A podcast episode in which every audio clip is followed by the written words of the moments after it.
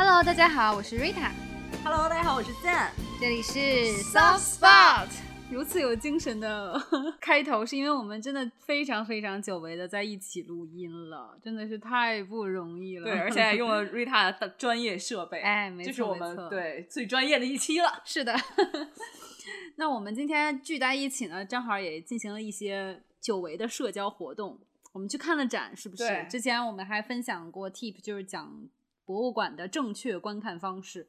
然后这次我们一起呢去看了一个最后一天，对不对？这个展其实对，最后一天就撤展了。对，是就是江户时代的浮世绘的主题的一个展览。然后我觉得还挺不容易的，虽然说可能不涉及说完全都是什么所谓的原版，但是能这么大量的，然后分非常有主题、有很多类型的这种浮世绘一起放在一起展览，还挺不容易的。但是我们也没有按照你的看展 tip，我们也没有在上午去，我们也没有带放大镜。对啊，我们也不是一个什么周就是工作日的上午。而且这个展就是唯一让我觉得有点不太好的地方，只能说是它人太多，他人太。多了，确实感受就会不太好。但是我有用到我们的 tip，就比如说拿手机拍照就好了。然后这时候我在看那些拿专业照相机去拍的人，我就会有一种哼，大可不必。哎但是我觉得带专业相机好一好，好在就是这个展里面有一些装置，就比如说合适那种，就你可以去摆拍。啊，这个倒是真的。哦但我依旧觉得用手机就可以。但我们依然没有摆拍嘛，我们也就真的是看了一眼就嗯好。对对，确实是这样。我是拍了几张，就是我还蛮喜欢的那个照片，因为就是其实我之前也看过，就是浮世绘主题的展，那时候好像在七九八，北京的七九八也、嗯也搞过一次，但是那次的规模就没有这次大，就是涉及的作品其实还不太一样的。然后这次它的主题分的挺有意思的，就是有。嗯，所谓的就是葛饰北斋就最有名的，嗯做浮世绘的这么一个艺术家，他的那些，那是哎是叫富士三十六景吧？总之就是他最有名的那一系列，就包括神奈川冲浪里嘛，嗯对，然后还有就是歌川广重啊，然后还有一些就是非常有名的艺术家的，然后有就是美人儿主题的，是不是？嗯 然后还有那种歌舞伎主题的，嗯。嗯，然后就是各种的，就是风景的。但我觉得你有没有印象深刻的？我我印象最深刻的就是我今天学到了一个知识，就是所谓美人主题，其实，在他们的文化里，美人不只是指女性，还有一些美男子也叫嗯美人。对对，其实就是画他们的，就是所谓的艺术从业人员、歌舞娱乐从业人员。古代写真，对对对对，是这意思。反正那时候没有所谓拍摄嘛，就最就是江户时代，嗯，所以主要还是画这种美人画嘛，所以还挺有意思的，也是世俗文化吧。因为在这之前，江户时代之前，其实他们的大部分作品都是贵族主题，或者说是那种嗯风景主题。其实到了真的江户时代，商业发展起来，才会涉及到什么歌舞伎啦，然后涉及到那些风景画，就是纯就是商业化强一点的。所以看一看还是觉得挺不错的，而且终于就是能放风出来这件事情让我很开心。北京摘星了嘛，因为对对。对对对。然后我这一周还看了另外一个展，哦那那个展其实特别巧，是不是我本来要想去的？然后呢，是我一个朋友，然后他说他也是那个展最后一天，然后他就说他也去不了，他就说那就把票给你，哦，这样。，对，然后我就去了，他是就是在今日美术馆的那嗯。个加埃塔诺佩谢那个人无完人。佩西是一个家居设计师、建筑师，然后他最著名的那个是一个椅子嘛，就是有点嗯。像，有人会觉得它是一个就是女性形象，又有人觉得它是一个啊就是泥沼的怪物等等的。OK OK，、嗯但是很有趣，因为它的用色非常大胆，就比如说它嗯有的椅子，或者说有的桌子是那种五颜六色的。嗯啊嗯嗯嗯嗯。所以除了就是家具类，它其实就是家具类吗？还是也有别的？还有建筑，OK 嗯 OK，但建筑就不是那种就是能陈列的那种，嗯，明白啊明白，原来如此。那不大那个展，但是觉得嗯挺有意思的，有一些就是光怪陆离的东西。嗯，蛮有意思的。然后之后我们也有计划继续看展，到时候可以跟大家分享。嗯嗯嗯嗯。所以除了看展之外，你这周还有什么 highlight？我觉得 highlight，对我因为上一周没有跟大家汇报这件事情，是非常有趣的一个 highlight，就是我在上上周去了，因为上上周还在六月嘛，六月是骄傲月嘛，对。然后我就去看呃美国大使馆看了一个就类似纪录片吧，然后那个纪录片是就是讲的就在中国传统家庭里的一个那个男生，然后他去了美国，然后他去美国之后嗯。遇到他现在的伴侣，然后两个人嗯。组成了家庭，还生了孩子，嗯，这生就是我刚才讲，嗯，男男生子了经可以了吗？拥有了孩子 然后呢然后他还把孩子带回中国的就传统家嗯庭里面，然后然后也被他的父母所接纳了吗？就最后没办法，就是因为那个纪录片里有那个中国父母还用四川话说，那反正孩子都有啦，你怎么办啊？就这种话，你知道吧？怎么有种就是跟男女夫妻一样的那种？对，就是有有一种什么被迫接受，但也没办法的那种感觉，但最后还是接受了。你知道，这让我想起了我把我的狗和猫接回来的时候，我家长也就接受了的感觉。对，，所以这个是不是说明家长有时候需要做一些被迫？先斩后奏的事情。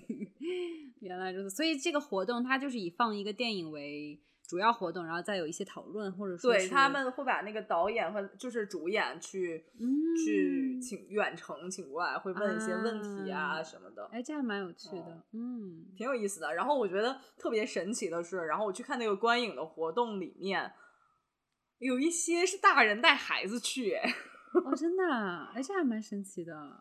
但但是他们肯定是知道这是什么才带孩子去的，所以应该是不是有是 A B C 或者是就是比较受过美国文化教育的一些家长才会做这个。因为我没有跟他们交流到，我也不知道。但是就孩子看起来看的也津津有味的感觉，然后就哎，还蛮有意思哦。我觉得这个还挺有意思的，因为这个毕竟不是我们在国内主流文化里嗯的一部分。但你知道，我特别想分享，当时我高中是在美国上的嘛，嗯然后我记得特别清楚，就是有一年，就是也是大概就是在六月份的时候嘛，嗯就骄傲月。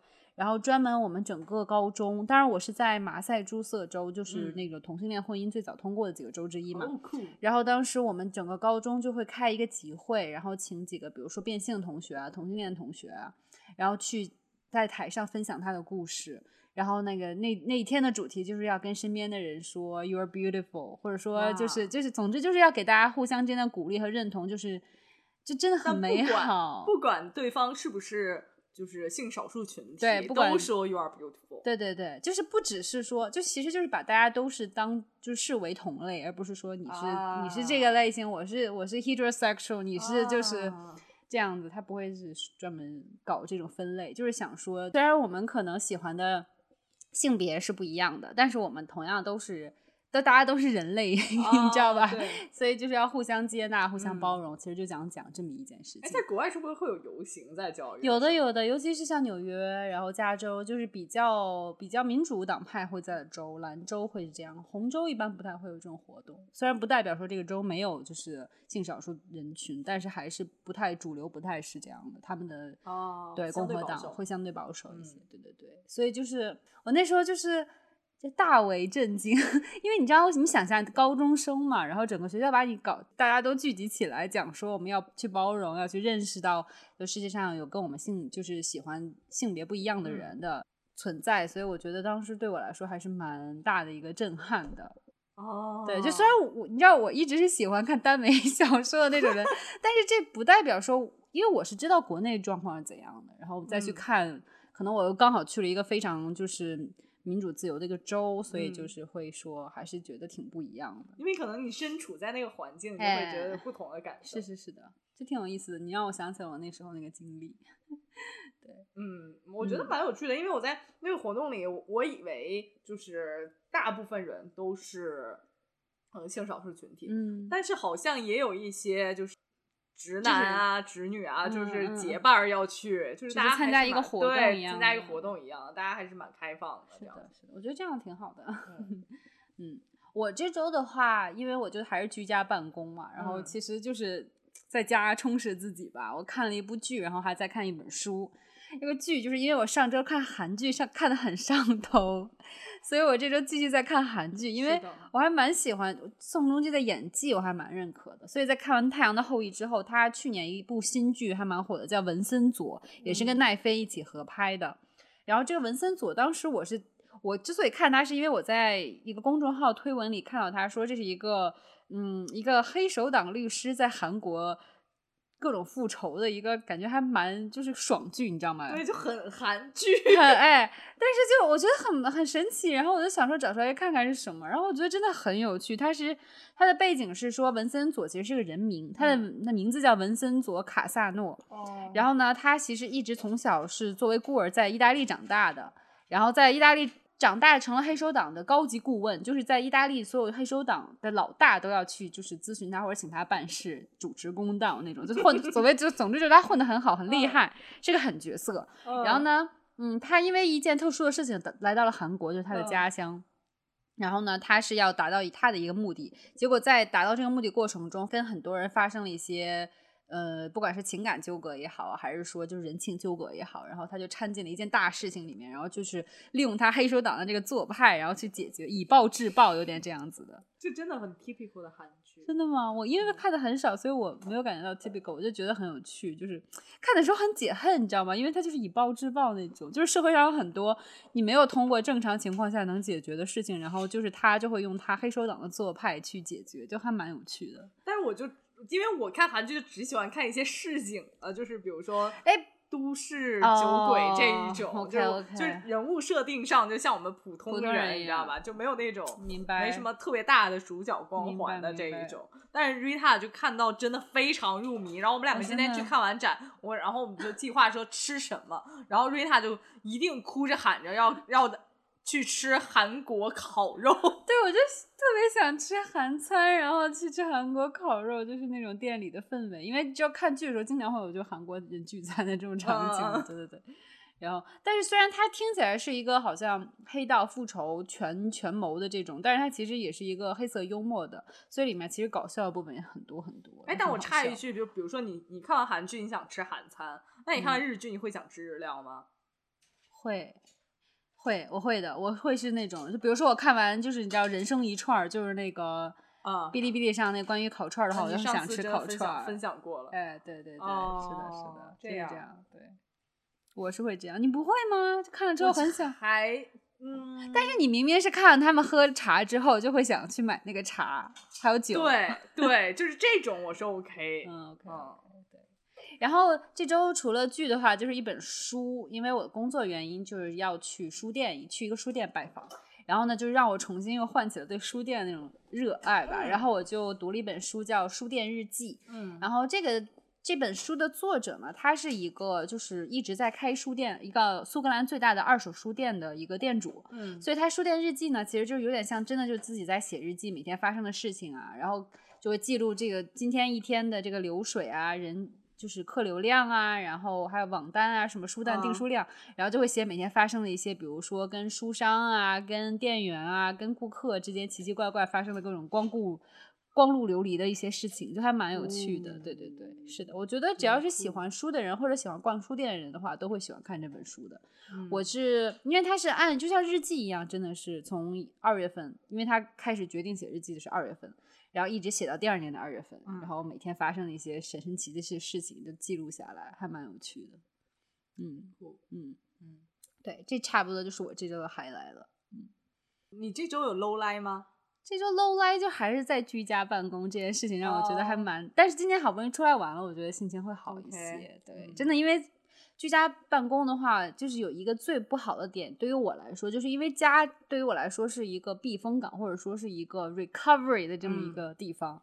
但如果你把办公室搬回家之后，就会影响你对这个地方的这种你就没有界限，哎，对，就没有界限了。然后这会跟我晚晚一点分享的 tip 有关，因为就是居家之后，我就会有一些作息上的混乱啊。对对对，等一下跟大家分享 tip。OK，那我们就先讲 money going。好。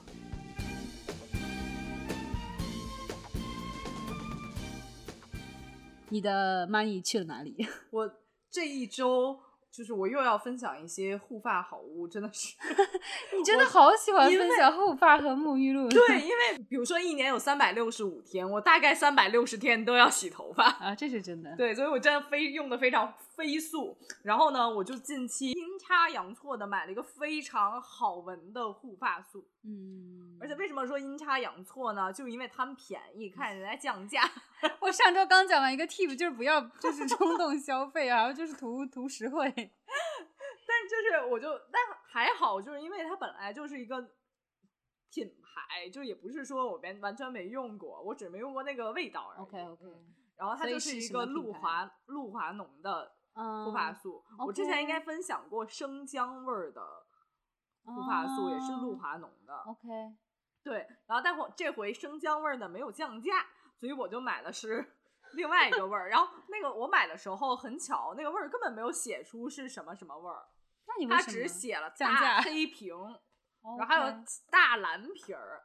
然后我就是想说，那我就买一大黑瓶儿，所以这个大黑瓶它是什么味道？是檀香味儿的。哦，那肯定很好闻！天呐，对，然后我真的是闻到之后，我就哎呀是檀香味儿，然后我就就用完了。然后我想说应该已经用完了。没有没有没有，哦我就用完一次。然后我想说那个檀香味儿应该不至于用护发素，你虽然闻的是很香的，但是你用用完了有时候也没有什么太大的味道，对吧？嗯但我当天晚上睡觉的时候，整个房间也不算整个房间，就我整个枕头附近的空间都是檀香味儿。哇塞，好棒哦！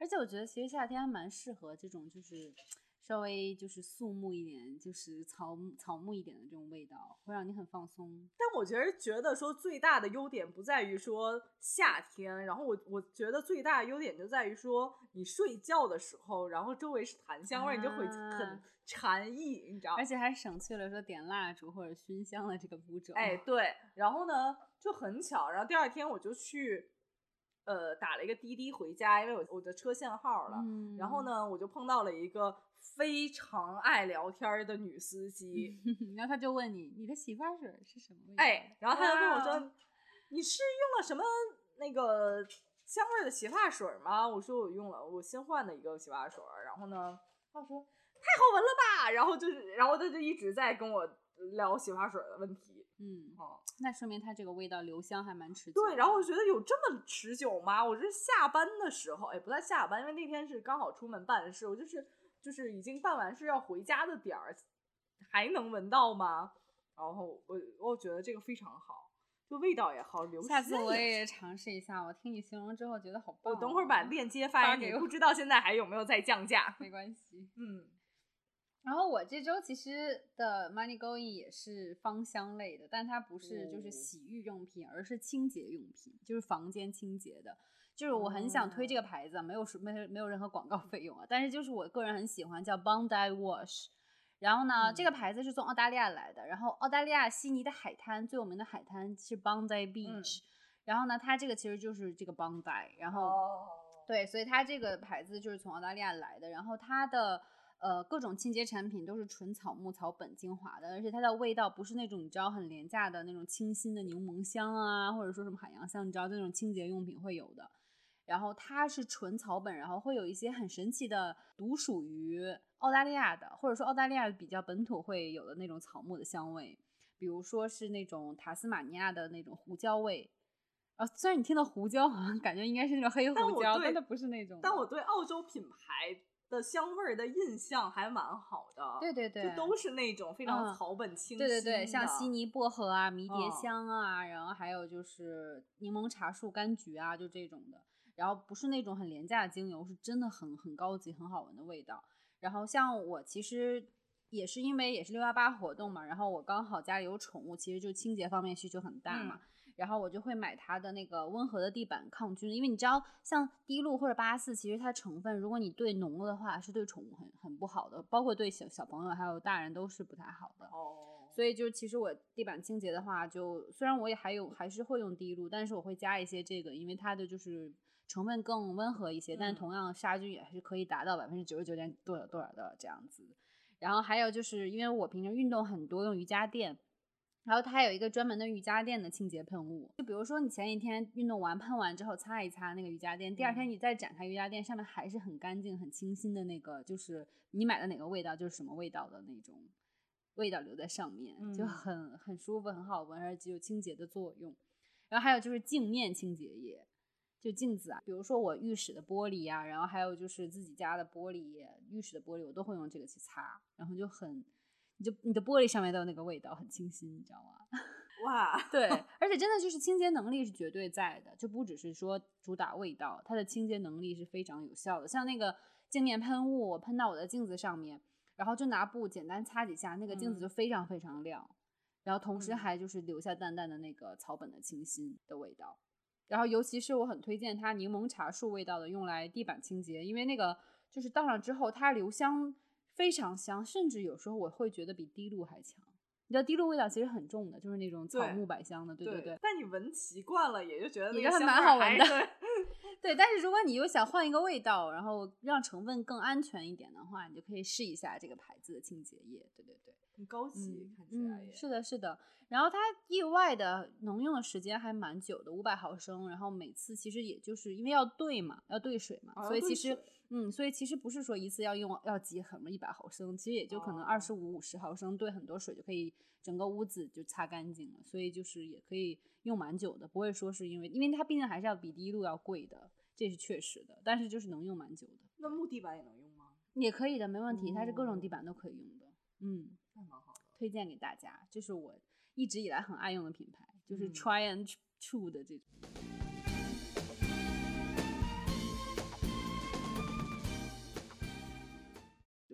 那就再说到我们的 tip 吧。嗯，所以你这个 tip 是什么？我虽然跟大家说了，我我暂停了工作，然后变成了一个富贵贵闲人但我上一周是非常忙 碌。对你跟我说忙的时候，我当时有一种哈，就是一个富贵盲人，就嗯不是那个看不见的盲人，就真的非常忙的盲人。然后所以在这一周？都就是完全没有时间说我看到什么电影，看了什么对呀、书平时就全都靠你来分享电影，高级的电影和剧没有，但我就是这一周真的什么都没有做，我回家就真的是只能靠在沙发上，然后有时候还、嗯有时候还直接 睡着。是不是就是因为你从一个高压的状态下解放出来，你其实就是会需要一些时间去 recover？我觉得也有，但同时也有是我这一周就好不容易之前都做不了事情，就对我有几，天真的就是可能九十点钟就出门了。嗯，然后就要忙一天，然后等到六就比你正常上班七还要就才要就是披星戴月的回家。怎么怎么好像比你平时上班还要因为我不上班了之后，我就想说我要一定要利用这些时间，然后做一点，有意义的事情？就是做一点上班的时候你会有考虑，就说的事情，比如我嗯这一周就拔了智齿，嗯，所以你这周的 tip 是跟牙齿有关的。对，就很巧。其实我就当时为什么想去拔智齿呢？因为我看到了很多人拔完智齿都脸肿了，变肿了，对，就有点像那个蜡笔小新一样。我想说，呃，那太好了，我不用上班了，我就变蜡笔小新也没关系啊，我就出门大不了戴个口罩，然后在家里就无所谓嘛。然后刚好就是有一天我牙齿会疼，就疼的真的不行。然后呢，就掰开我的嘴，就暴力，就是非常暴力的掰开我自己的嘴。然后刚好我那个梳妆镜是可以发光的嘛，真的很适合看牙齿。然后我就用那个梳妆镜照我自己的牙齿，然后后来我还把梳妆镜打碎了，打破了。啊天呐，没有镜子面儿面儿没碎，然后但是那个镜子被我搞坏了，然后然后呢，我就觉得说好像好像是智齿，嗯，但是因为我曾经正畸过，我也没有办法通嗯过数牙齿来告诉自己是不是智齿，但我觉得好像是智齿，我就去了医院。对，然后我其实就想跟大家分享说，第一，如果你牙齿很疼，然后你又没有拔过智齿，百分之六十是你有智齿在疼、嗯在长，嗯但是然后其中百分之四十也有可能是你平时对牙齿护理的不够，它长了蛀牙。那其实有两个步骤，就如果是智齿的话，你就一定要拔掉；如果是蛀牙的话，你要做根管治疗。对，我们就说智齿这这一条路径，智齿不是一般人其实不一定会长四颗智齿。嗯，这是我这是我做功课的时候发现的。我说人不都有四颗智齿吗？不是，有些人其实真的没有四颗智齿。但就是如果你的智齿长出来一点，或者说你的智齿会让你整个没长出来，但你会疼，医生会就会建议你全部拔掉。我觉得这个其实是很重要的。就是有些人就觉得说，啊，疼一下就不疼了。然后也没关系，我我原来其实就是这个想法，有时候就疼一下不疼了，或者说我有时候上火它疼，它不上火就不疼了。但但其实是不对的，嗯就是因为有些智齿，就比如说我这回拔的这颗智齿，它拔下来我才发现它已经坏掉了，那个智齿有一半都是黑的。哦天呐，好可怕哦！嗯，就是你的这颗智齿，它已经是长出来的状态了。我这回拔的智齿，就这一颗是已经长出来的上牙床的智齿。为什么我要拔这一颗？第一，其实因为它疼；第二，就是医生说啊，你也没有拔过智齿，你先拔一颗简单的感受一下。我说啊，好，拔 那就拔吧。然后就是这一颗，然后拔下来，其实发现它已经坏了，因为它嗯长，因为智齿通常长的下面的其实智齿还好，嗯。因为下面你大概是骨头嘛，肉很少嘛，上面的话会有一些肉，所以它有时候就是，呃，对它其实更多的时候就是你有时候刷牙也不会那么用力的杵在后面，对，所以你后面的智齿通常是刷不到的，嗯嗯所以所以上牙床的智齿非常容易坏。嗯另外就是我下礼拜或者什么时候肯定还是要拔下面的智齿，因为拔上瘾了吗？不是拔上瘾，就是我照完片子后才发现，其实我有一颗智齿是已经抵在本身正正常牙就槽牙的那里，然后已经把那个哦槽牙抵的有点，了。对，抵的有点有点就是往上翘的这一种。对，所以如果你疼的时候，或者说你看到你的智齿就已经挤在你别的牙的情况下，即使你不疼，你也应该把这颗智齿去拔掉。大家叫这颗智齿有自己的学名，叫阻生智齿，为什么？就是阻碍其他哦牙齿生长的一颗智齿。原来如此。对，我想问一个很愚蠢的问题，就是智齿到底是什么？智齿就是多出来的牙啊。哦，所以就是它就不该存在，就应该拔掉。嗯，那为什么我们进化没有就是去掉它呢？是不是就跟阑尾一样，就是完没有完全的丧失这个功能呢？对，而且其实你知道，我就是想借着这个拔智齿这件事情上，也也跟大家分享很多爱就是爱护牙齿的 tips。嗯因为其实我每年基本上大家都有体检，嗯但很少有人去对牙齿做检查。但是其实牙齿对我们来说非常非常重要。你想象一下，吃不了东西，没有办法正常咀嚼，没有办法好好说话的时候是有多么的痛苦。然后我以前完全没有就是爱护牙齿，或者说专门说去给牙齿做体检的这个习惯。嗯然后后来是因为朋友拉着我去洗牙，嗯然后就是我第一次洗牙的时候就发现了很多很多问题，像比如说你说的龋齿，嗯还有需要做窝窝封闭的，还有其实我的一些需要正畸的牙齿，之前其实都没有好好的去去做给他们做过系统的体检。啊，你我想问你有正畸过吗？我没有正畸过，但是呢，因为我我有一个非常我有一你部戴隐适美过吗我？没有戴过隐适美，我很想戴但是我有个非常致命的问题，是嗯我跟别人的牙齿真的不太一样，就是我上面的牙齿嗯都是就是有很多颗是乳牙，啊，然后小时候也有，就是我的乳牙上下都有，上下牙齿都有乳牙，就是小时候没有就是掉，那一直长到现在。吗？然后后来下面这个牙，因为可能用的比较多，下面嗯的小门牙，嗯然后就有一次被硌松了，我不嗯得不去把它拔掉，种了一颗新的。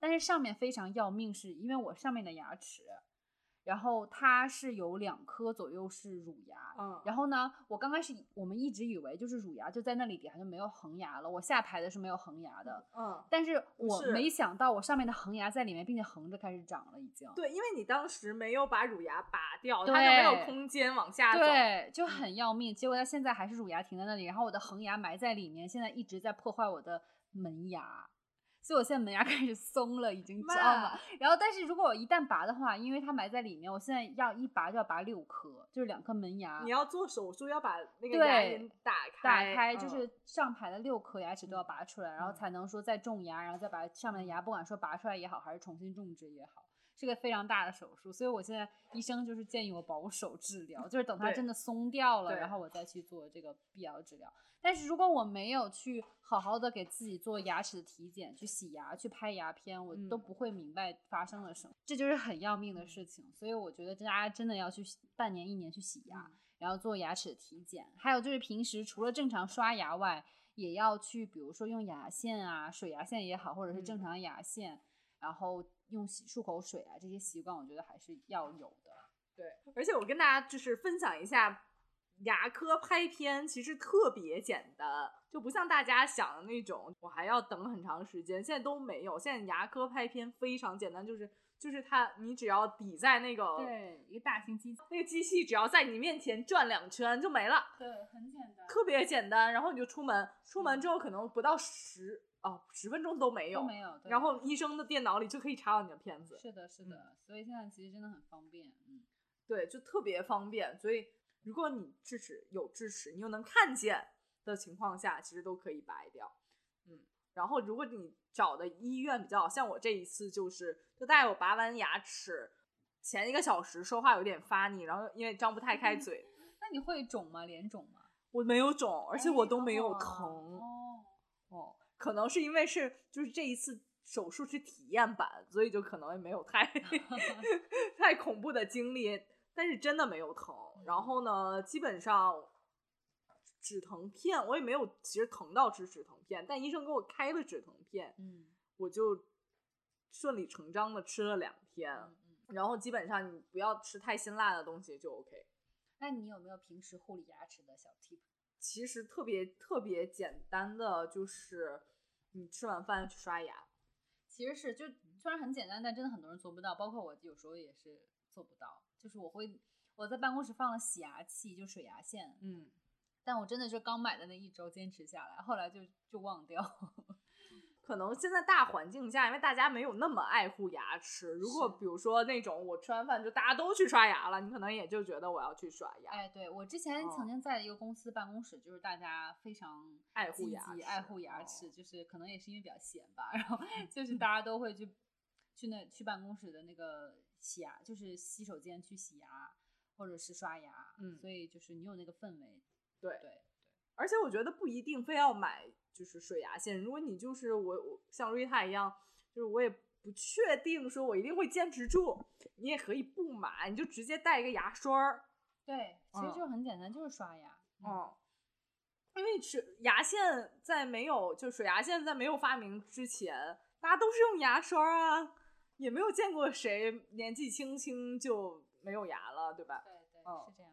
对，但是但是我觉得第二点很重要，就是刷牙时间一定要保证好。就有时候确实有些我就是犯懒啊，或者说我就是今天就很匆忙，我就刷个一分钟，其实也没啥用，蛮重要的，嗯。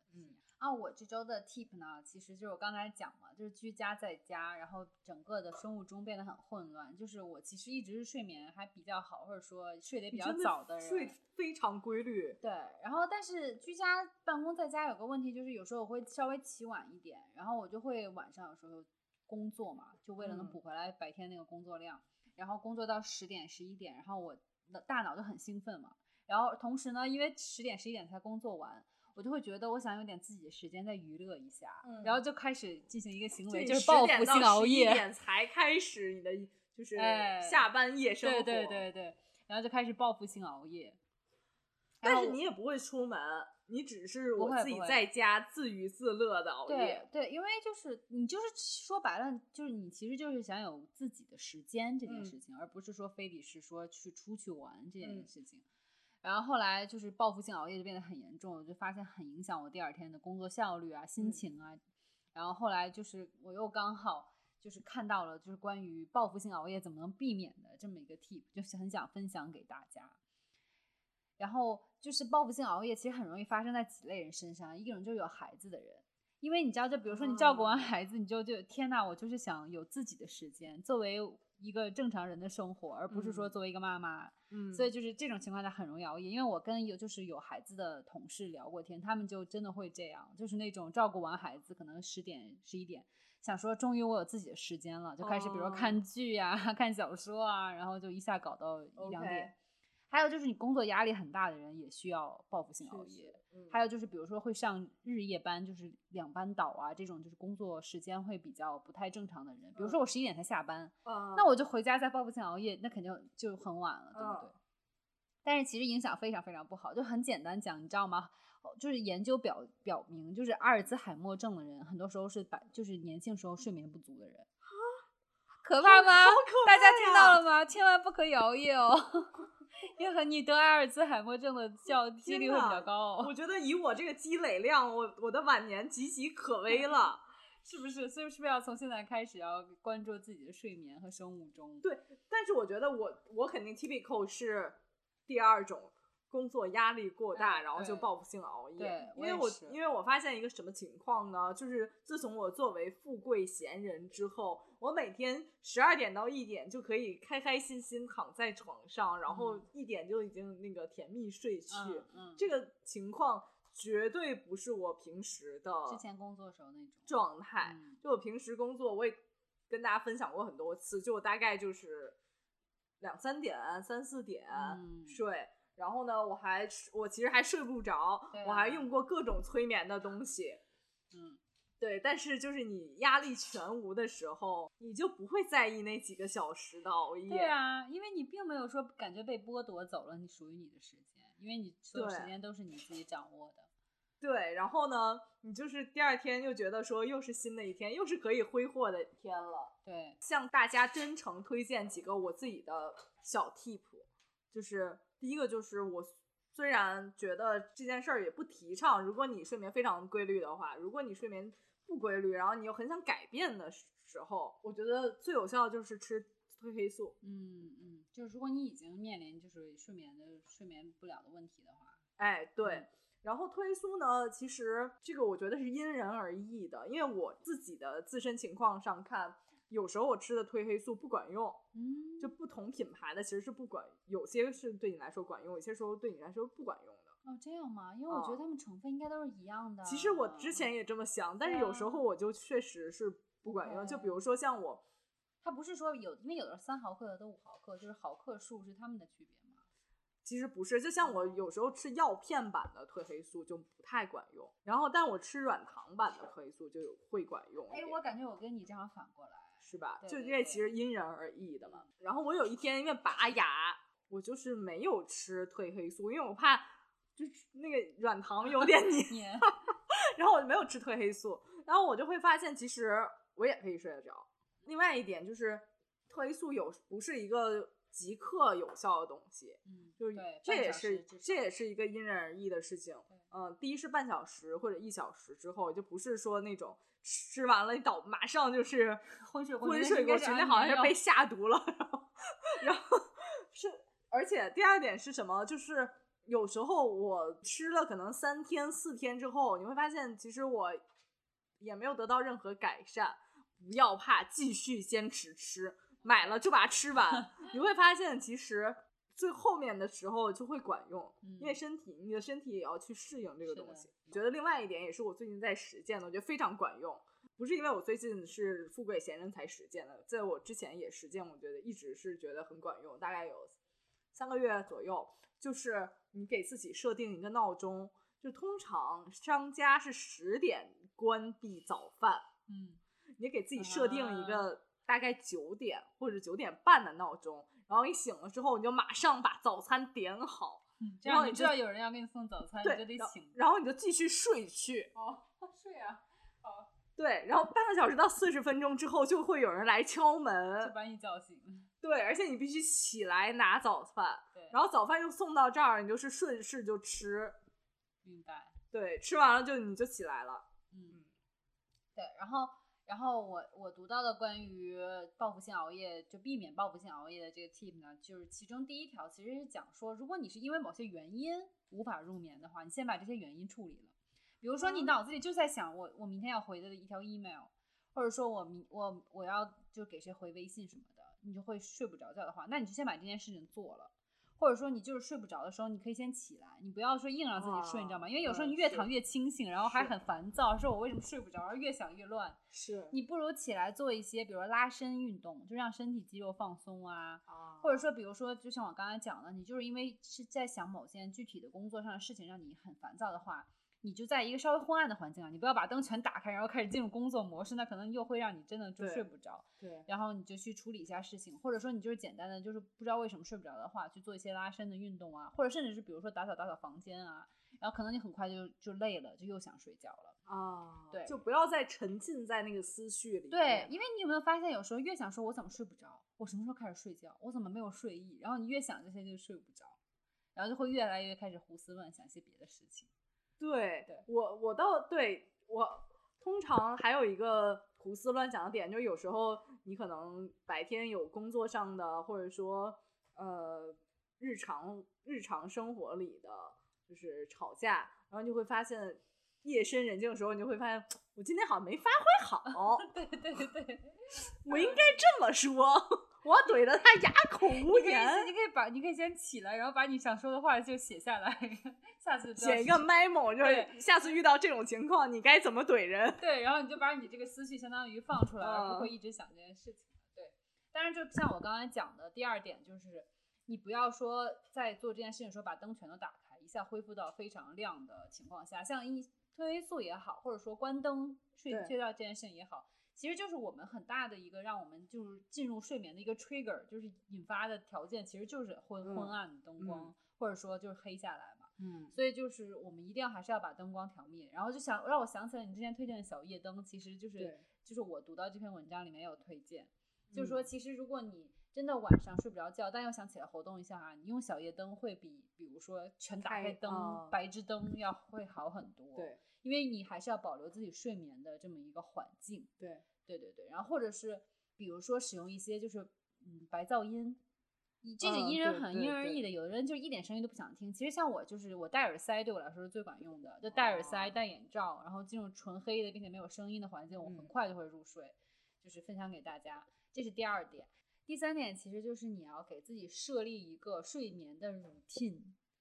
啊、一个仪式感的仪式感的东东西，像比如说，尤其我们小孩子的时候，你有没有印象？就是爸妈都会说啊，你赶紧去洗个澡，啊，你啊赶紧去洗个澡，然后你比如说喝杯牛奶，然后睡觉，就是有这么一个就是仪式感。那你也给自己弄一个，比如说睡觉前先洗个热水澡，然后呢，呃，一边比如说在干头发，一边可以读一会儿书，然后你换上你嗯舒适的睡眠的那个睡衣。还有就是一个点，就是如果你房间的气温就温度低一点的话，你会更容易入眠。哦，要么就是打开空调，如果你不喜欢空调的话，你也就是可以穿少一点，甚至试试裸睡什么的。哇，，对，然后就是因为冷一点的环境，你是更容易入睡的。嗯，对对对对对，都是要创造一个好的睡眠环境和睡眠 routine 是非常非常重要的。对，因为我就是这两天在践行的，就是我会首先，因为我不太想开空调，所以你就裸睡。我不太想开空调，所以我会穿很薄的睡衣，哦我没有裸睡。对对对，因为我还是有点怕就是着凉之类的，就是养生狗，你知道吗？你不裸睡的原因是怕自己着凉。对对对。然后还有就是，我会比如说每天睡眠之前戴蒸汽眼罩，啊，这个是就非常放松下来，整个人就思绪就没有那么多嗯了。对，然后我会做一点简单的拉伸，嗯，对我就不会再去看我的手机，我就会提前把手机弄成弄成那个勿扰模式，哦，这样我也不会就是临时收到微信忽然想回呀、或者忽然想看看别的信息啊这种的。好的，我知嗯道了。这样我就是在晚上给你发一些有的没的微信的，有时候我就对我就会比较放心。对对 对，可以多发几条，说这可以，这可以。是的，是的，所以我就觉得这两天我的睡眠就会好好很多。你今天不是还看我的手表吗？记录睡眠，我睡得非常香，睡睡的时间非常长。对，因为因为昨上个礼拜瑞塔分享了手表之后，我也蛮感兴趣的。我看今天戴了之后，我就说你摘下来给我看一下，然后发现真的睡眠时间蛮长的。对，我觉得因为睡眠其实对于，尤其我不知道大家是不是有人在还在居家状态啊，但是居家的时候，其实你最重要的一块时间就是睡眠，这是最长时间不被打扰的，并且很需要保证的一段时间，所以还是要好好的让自己有一个稳定的睡眠的时间段。比如说，即使你十二点才睡觉，那你可能就是七八点起，其实也是够，就睡眠时间就会嗯保障到了。对，不要太晚睡，然后也不要很混乱。比如前两天十点就睡了，然后第二天三四点睡觉，那你整个人的生物钟都是混乱的，嗯，你就容易得阿尔兹海默症哦。对。那我们这一这一期就这样结束了，开心的。好的，拜拜这期结束了，拜拜。